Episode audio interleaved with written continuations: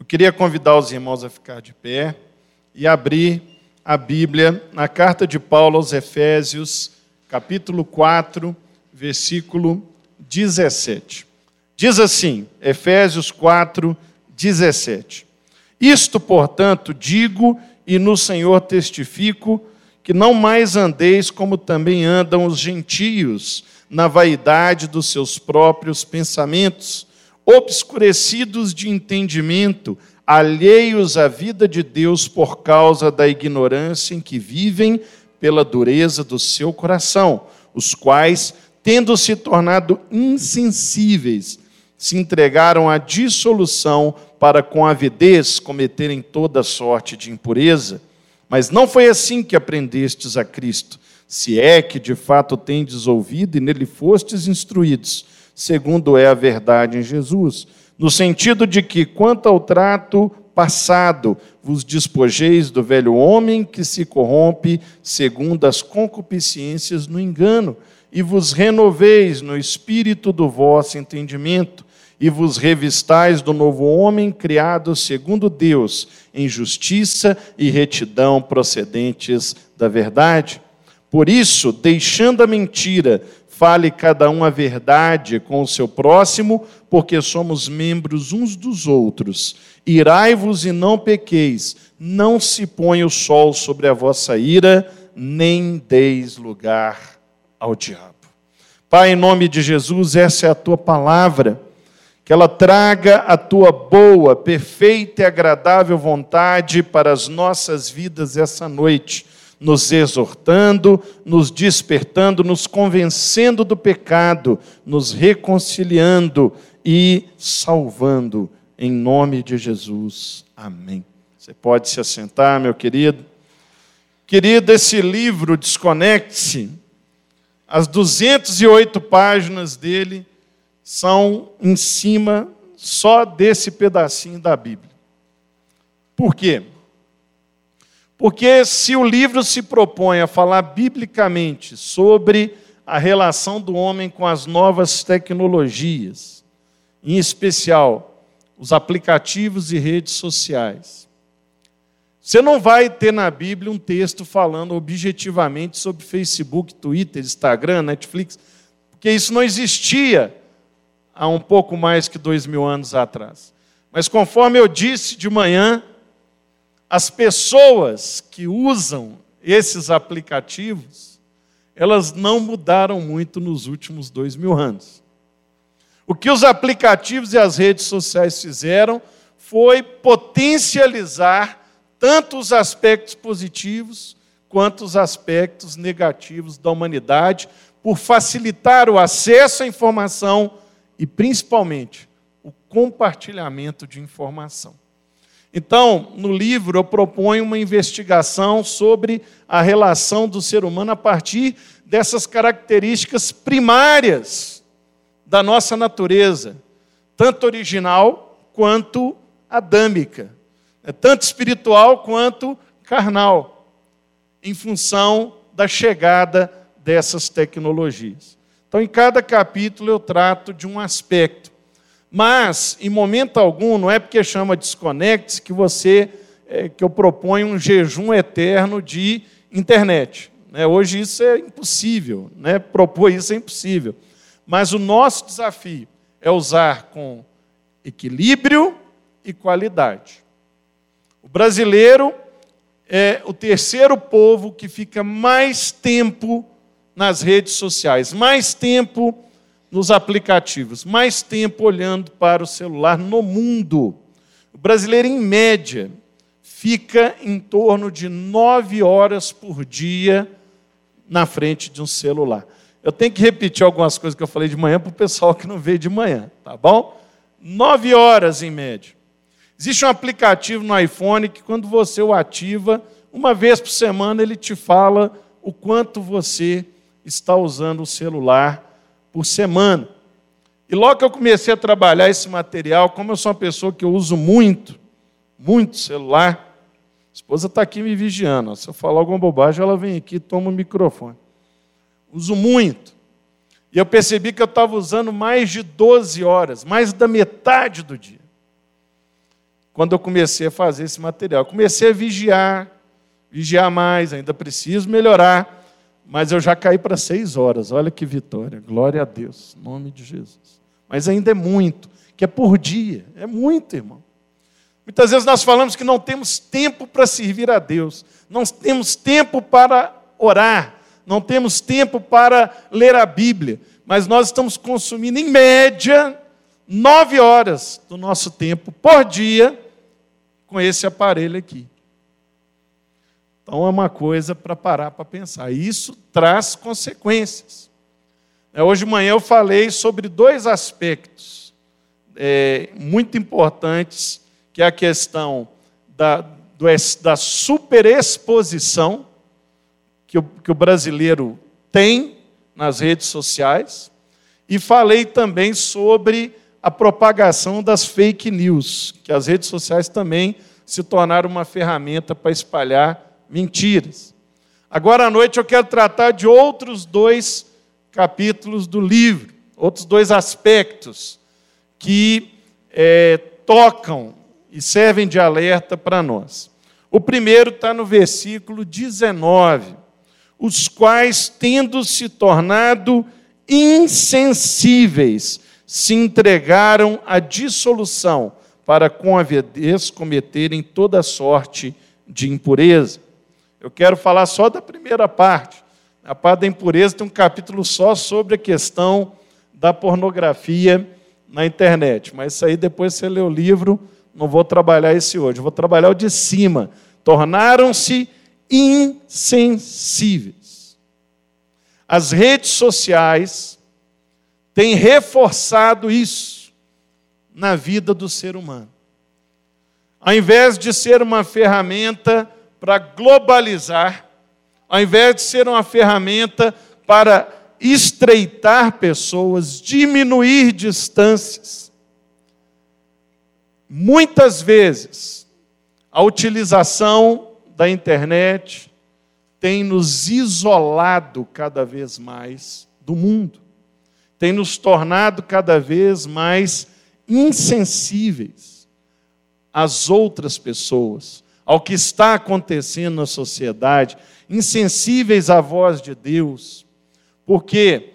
Porque nós estamos vivendo um mundo virtual. Temos milhões de amigos nas redes sociais, milhões de amigos através dos aplicativos de relacionamento, de de troca de informações, mas quando nós vamos olhar de fato, estamos sozinhos na frente de um computador, na frente de um celular, na frente de um tablet, sozinhos. O homem está cada vez mais, me desculpe o neologismo, né? Em si mesmado, está em si mesmado. Nós estamos muito preocupados com o que os outros podem oferecer para a gente, que os outros podem fazer para a gente. E dentro do contexto da igreja, o que o irmão pode servir para mim? O que, que eu posso fazer? Não interessa. Mas o que, o que o outro pode fazer por mim, isso interessa. E na nossa relação com Deus, isso também está ficando muito forte o que Deus pode fazer por mim. Muitas músicas hoje que se canta na igreja é sobre o que Deus pode fazer por mim. São muito centradas no homem, na figura humana, e pouco na figura divina. Existe pouca adoração e muito louvor. Louvor, você fala sobre o que Deus está fazendo. Adoração, você fala sobre o que Deus é.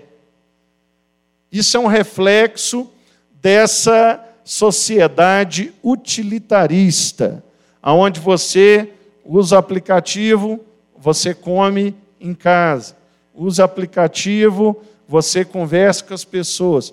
Hoje, as pessoas até para namorar usam aplicativo. Eu espero que não seja o caso de ninguém aqui. Né? Mas hoje tem o Tinder, você usa o Tinder e aí você coloca todo o seu perfil e o perfil da pessoa que você quer conhecer. É o ápice da preguiça humana. Você está com preguiça de conhecer a outra pessoa. Porque dá trabalho conhecer pessoas. Você tem que conversar, você tem que desenvolver amizade, para lá na frente uma amizade derivar num relacionamento de namoro, num casamento. As pessoas não querem mais isso. Eles falam a cor do cabelo, a altura, a, o nível acadêmico, o peso, né, de qual planeta que a pessoa é.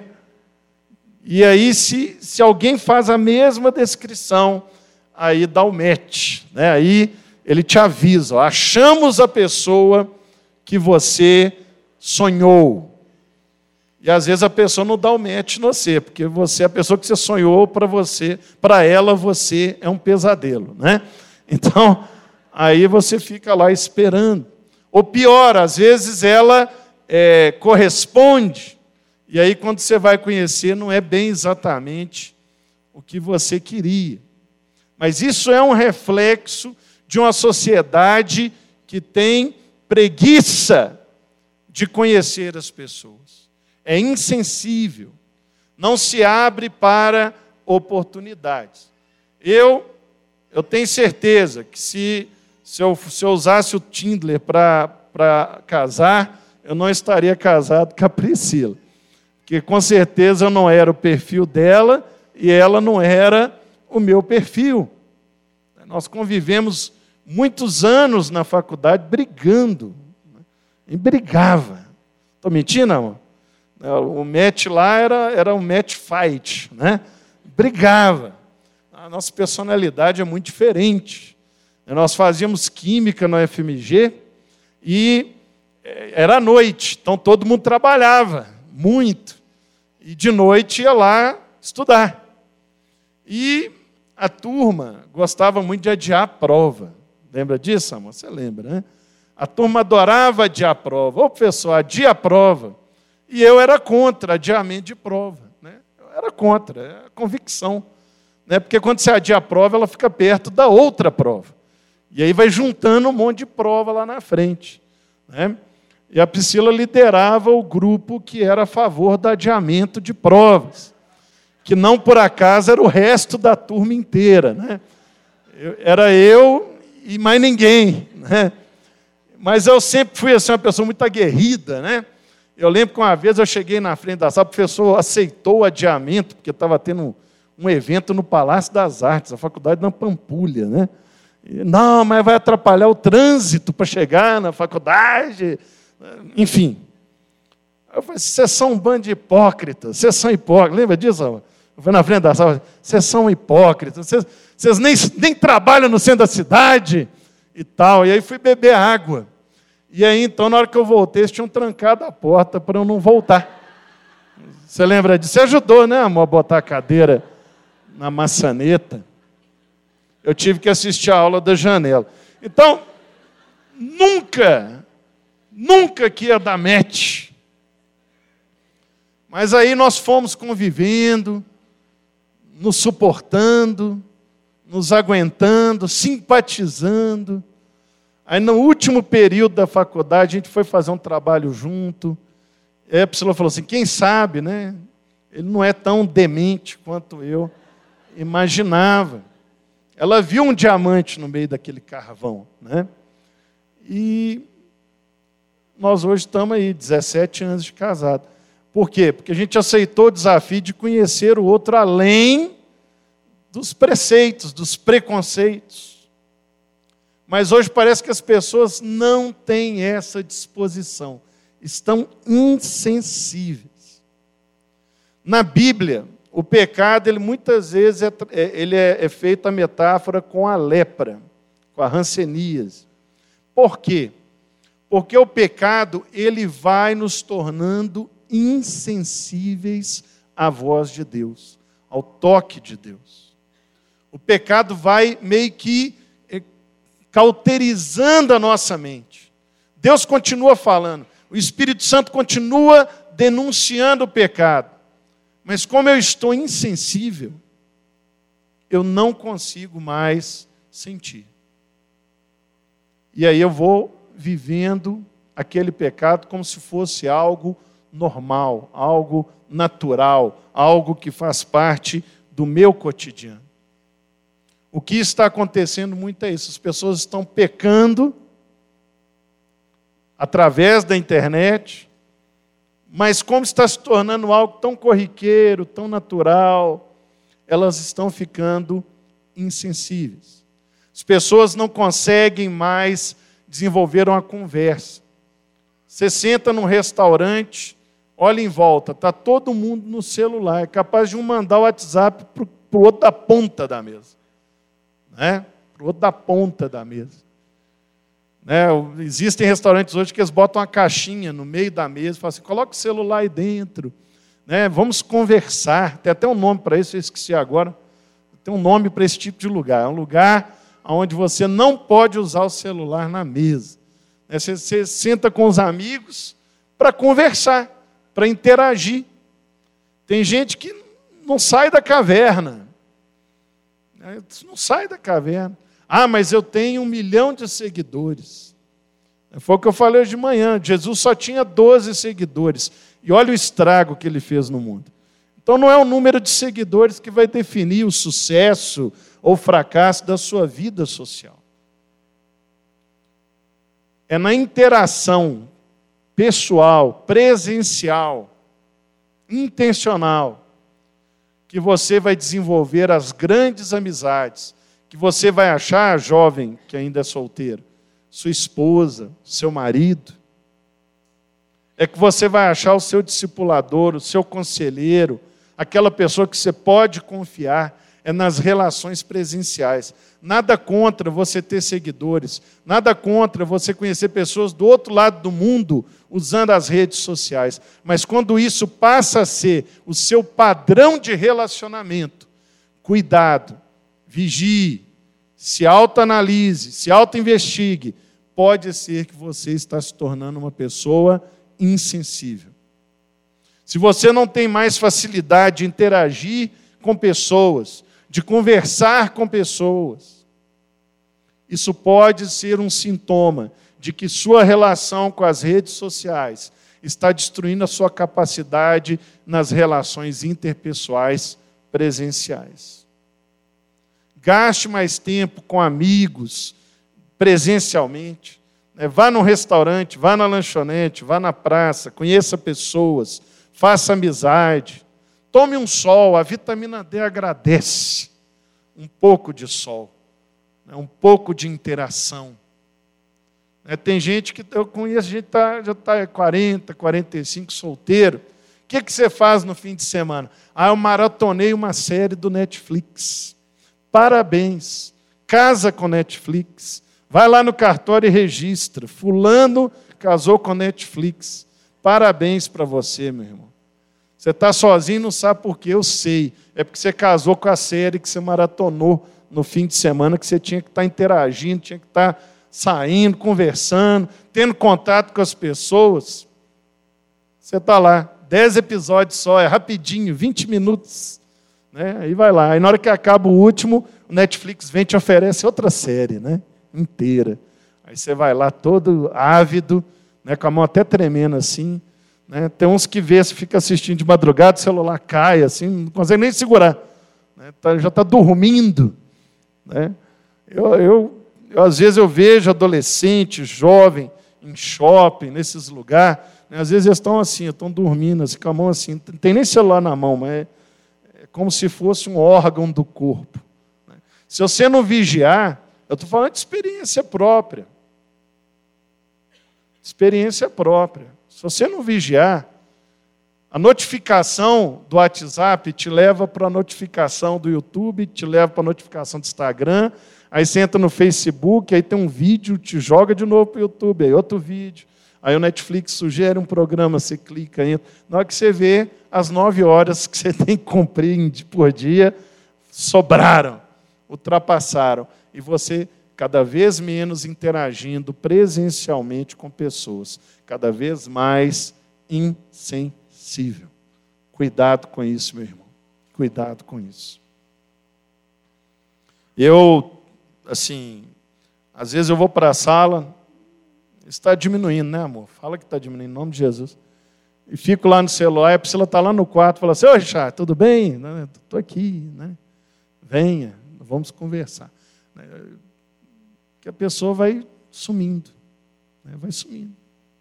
E nós temos que tomar cuidado com isso. Até dentro de casa, né? você quer, às vezes você está com seu filho, ele está agitado, ele está te irritando, você quer que ele fique quieto, aí você vai lá e taca o celular na mão do infeliz. Pra... E ele fica quieto. Né? A galinha pintadinha, o baby shark, né? são quase que crack. Os meninos ficam fica mexendo assim. É uma droga. Então, aí você coloca o celular e plá, aí começa. E fica entorpecido com aquilo. É uma loucura. O meu filho mais velho, nós tínhamos muito hábito de tacar ele nessas coisas. Hã? Nós, eu e a minha irmã, né? minha mãe, nós é eu e mais alguém, amor, não precisa ser necessariamente você. É? Então hoje é um detox, ele só pode sábado. É uma luta. Ele fica atrás das brechas, das oportunidades. Mas porque isso vai entorpecendo eles. Né? Criança ainda não está preparada para receber o volume de informação que você está atacando ali. E elas vão ficando também insensíveis. Elas não querem mais jogar uma bola, não querem mais brincar, né? Às vezes você vai numa festa, está aquela fila de criança no sofá, cada uma com seu tablet, cada um com seu celular. Pronto, resolvi o problema. Agora eu posso ficar na festa porque meu filho está sob controle. Mas o que você está fazendo é entorpecendo ele com tecnologia que ele não está preparado para receber na idade dele. E aí nós temos hoje, eu sou professor, hoje eu não estou na sala de aula, mas eu vejo o drama da minha esposa. É, é, é, os meninos viraram siglas. Ah, esse é TDAH, esse é HPV, esse é BCG, esse virou sigla. Ah, é o transtorno de déficit de atenção e hiperatividade. Ah, esse é o transtorno de border, borderline. Esse aqui é o ataque de pânico na ausência de Baby Shark. Né? É o famoso APAS, né? ataque de pânico na ausência de Baby Shark. Os nossos filhos estão virando sigla. Nós estamos enriquecendo psiquiatras. Eu tenho um amigo meu que era psiquiatra, era uma luta a vida dele, agora ele se tornou uma pessoa rica. Ele não tem mais horário. Ele atende desde pastor até zigoto, feto, porque tem gente que está grávida e fica assim, o menino já está nascendo com transtorno. É o que nós estamos fazendo. Criando uma geração de pessoas que não conseguem concentrar, que o pensamento é super acelerado e que não, não conseguem lidar com o mundo, não conseguem conversar com as pessoas. Então nós temos que tomar cuidado para não criarmos uma geração insensível. O outro ponto que eu quero destacar do livro hoje, o livro fala de muitas outras coisas. Se tiver a oportunidade de ler, eu vou ficar muito honrado. Está lá no versículo 26. Hoje de manhã eu falei muito sobre mentira. Né, que a internet hoje é um lugar onde a mentira é propagada e a gente sabe quem é o pai da mentira. Mas não só a mentira é propagada nas redes sociais, na internet, mas também o ódio. Nunca o ódio foi tão organizado como nos tempos atuais.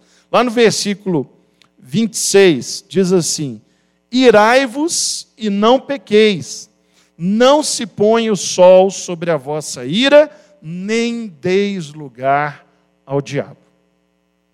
Nós estamos vivendo hoje no nosso país como em nenhuma outra época, uma polarização. Houve uma cultura que foi construída é, do nós e eles, da esquerda e da direita, né, do ele não e do ele sim. É o esquerdopata e o bolsominion, né? Surgiu esse. Gente, o brasileiro, de uma forma geral, para ele esquerda, direita é comando para taxista Acredita em mim, meu irmão. A maioria dos brasileiros, esquerda, direita, vira para a esquerda, ó, vira para a direita. A maioria dos brasileiros não sabem a fundo o que, que é politicamente falando ser de esquerda, ser de. Isso não, não é algo que o brasileiro, em sua maioria, tenha uma plena compreensão. Mas parece que o brasileiro comprou esse discurso um discurso de ódio. Você vira para a pessoa e pergunta assim: você gosta de maçã ou de pera? A pessoa fala de maçã. Ah, então quer dizer que você odeia pera. Richard odeia pera. É assim que sai na Veja. Quando a mulher pergunta se gosta de pera ou de maçã. Nunca sai assim. O Richard gosta de maçã. Richard odeia pera. Odeia. Hoje surgiu uma geração chamada de haters. É o hater. O que é o hater? É o cara que ama odiar. Ele ama odiar. Ele fica ali esperando você é, discordar, divergir de alguma opinião dele, para ele poder te responder com toda a agressividade do universo. Muitos grupos de WhatsApp de família acabaram ano passado durante a eleição. Né? Quem nunca aí? Quem nunca? Né? Grupos de WhatsApp de família. Muitas amizades acabaram por causa de Facebook e Twitter durante a eleição. Porque as pessoas não conseguem conviver com alguém que tem uma opinião diferente dela. Eu não consigo. Se você não tem a mesma opinião que eu, você é meu inimigo e eu te odeio. E as redes sociais potencializaram esse pensamento diabólico. A Bíblia fala que irai-vos e não pequeis. Então quer dizer, é possível irar-se e não pecar. Vou dar um exemplo para vocês. Há uns dois anos atrás, eu escrevi um artigo para o Lagoinha.com, que estava discutindo muito na época a roupa das mulheres no culto principalmente no púlpito. Ah, a irmã está com a saia curta, com a calça né, muito colada, calça leg, calça plotada, plotou a calça, né? E, e decote, não sei o quê. E aí eu escrevi um artigo falando assim: e os homens? Os homens também não estão se vestindo adequadamente. Né? Tem homem que está usando a calça muito colada e tal. E aí o pessoal achou interessante alguém falar, que só fala da roupa da mulher, nunca fala da roupa do homem. Aí me convidaram para participar de um programa lá da Rede Super para comentar o meu artigo. Eu, inocente, inocente, criança pura, né? virgem de internet, fui lá e dei a minha opinião. Eu aprendi uma grande lição naquele dia. Eles editaram, cortaram só o pedaço que eu falava, botaram no YouTube. E aí tem uma área no YouTube sombria, é quase a Deep Web, chama comentários. Ela vem embaixo da tela, assim. Depois que você passa todas as sugestões, vem assim, comentário. Não visite esse lugar, é muito Deep Web, é muito obscuro. Né? E aí eu lembro que eu fui atacado de todas as formas possíveis, mas que eu lembro assim que eu guardo com muito carinho, foi um irmão LGBT, irmão LGBT, que falou assim: você fala isso porque você é gordo e não pode usar uma calça colada. Foi esse o comentário que eu guardei para sempre. Você está reclamando porque você é gordo. Você não pode usar calça colada. Senão vai ficar parecendo um artigo de secos e molhados, lá um embutido. Né? Aí o que, que eu descobri? Eu descobri que ninguém está interessado na nossa opinião. Guarda isso, meu irmão. Isso é de ouro. Eu aprendi da pior forma possível. Você vai numa reportagem do G1 que fala do Bolsonaro e vai na área de comentários. Aí você vê lá 500 comentários. Uau, muita gente comentou. Mas são só dois caras. Um fala assim: esquerdopata, outro, bolsomínio. Aí outro, esquerdopata, bolsomínio. Porque tem que ter a última palavra. Tem que ter a última palavra. Então, são 250 comentários do que fala esquerdopata e 250 comentários do Bolsonaro. Aí eu fico imaginando assim: quem é essa pessoa? Quem é essa pessoa? Na hora que eu li o comentário lá a respeito né, de eu ser gordo e no que, eu fiquei um pouco nervoso na hora. Eu fiquei um pouco irado. O que, que esse cara, né? Reclamam da homofobia e nunca falam da gordofobia, da obesofobia. Né? Agora está começando a surgir esse movimento, né? Já que tudo é fobia, então piada de gordo agora cadeia também. Por quê? Né? E eu confesso que o meu dedo começou a tremer, porque eu queria responder. Responder. E uma mão segurava para a outra não ir. Porque a nossa vontade, quando alguém fala da gente, é responder. Só que a Bíblia fala que você pode irar, mas você não pode pecar. E quando você responde, imagina o seguinte: quem que é o hater? Na maioria das vezes. Imagina um sujeito, 13, 14 anos de idade, sentado na frente de um laptop ou num celular. Ele tem um rosto no meio da espinha. Imagina isso. 14 anos, um rosto no meio da espinha. E ele está no meio de um deserto gritando: ódio, ódio. Quando você responde ele,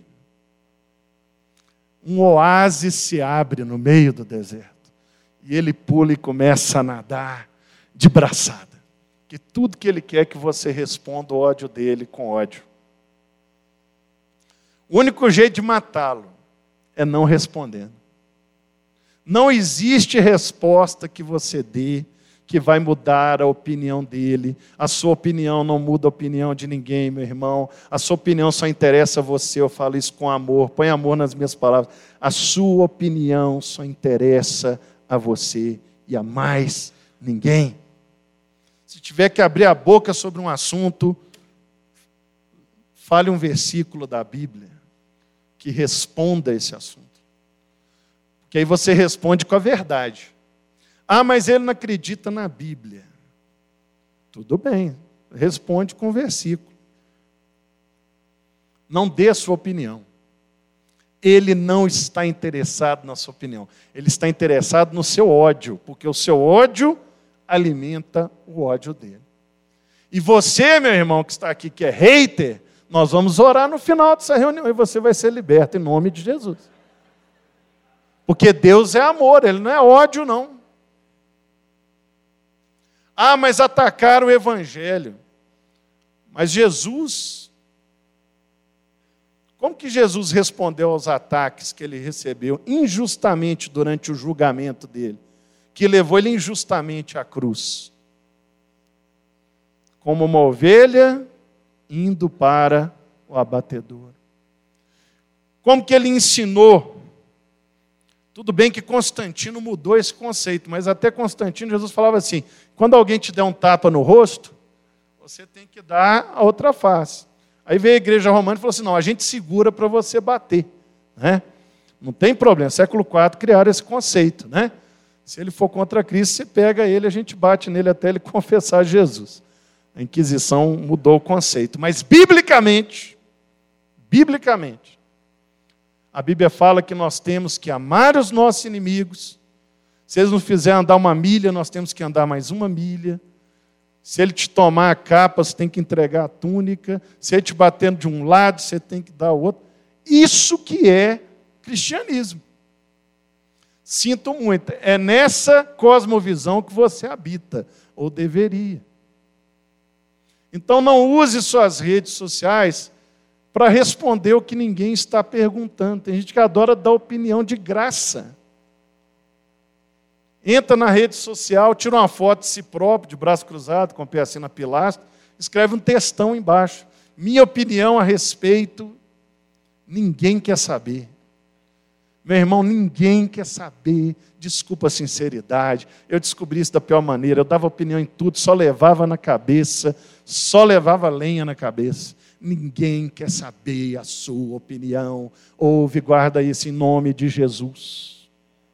Se você quiser falar algo, fale da palavra de Deus, que é a única verdade absoluta que existe. Se a pessoa não acredita na palavra, sinto muito, ela não sabe que está perdendo. Mas Jesus nunca deu uma opinião, ele sempre começou falando assim: em verdade, em verdade vos digo. Ele nunca falou assim, eu acho, ah, talvez, ah, deixa eu dar um pitaco aqui. Nunca. Ele falava verdades. O livro de Macabeus, ele não, foi, ele não entrou no cânone, porque o, o livro termina assim: ah, isso aqui é meu relato, se tiver alguma coisa errada, desculpe-me. Foi mal aí. Então não podia ser canonizado, porque o sujeito falou: oh, sinto muito, mas isso é a minha verdade. A Bíblia é a verdade. Ela não é uma opinião. E a Bíblia prega o amor. E Jesus morreu para que nós tivéssemos acesso a Deus, que nós tivéssemos acesso a esse amor e não viver em ódio. Nós não temos inimigos. Quem não vive no cristianismo não é nosso inimigo, é o nosso campo missionário.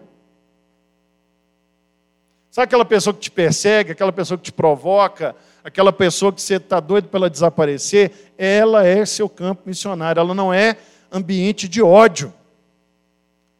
Aquela pessoa que fica criticando, chapiscando, falando mal da igreja na internet, que você adora ficar lá respondendo. E essa pessoa tem que orar pela conversão dela.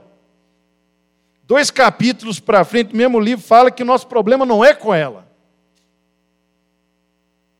Efésios 6,12 fala que nosso problema não é com essa pessoa, mas contra os espíritos que a usam. Então ela precisa ser impactada com amor. Tem faltado amor no meio da própria igreja. Porque nós estamos entrando na pilha do nós e eles, na pilha do esquerda-direita. Quando me perguntam, Richard, você é da esquerda ou da direita? Ô, Richard, qual que é a sua posição? Né, quando fala posição, fala assim, é decúbito dorsal, é mais fácil de dormir. Mas quando pergunto se é da esquerda ou da direita, eu falo assim, eu sou a Bíblia. A Bíblia fala, lá em Josué, capítulo 1, versículo 7. Tão somente ser forte e corajoso, para teres o cuidado de fazer segundo toda a lei do meu servo Moisés te ordenou, e dela não desvie nem para a direita, nem para a esquerda.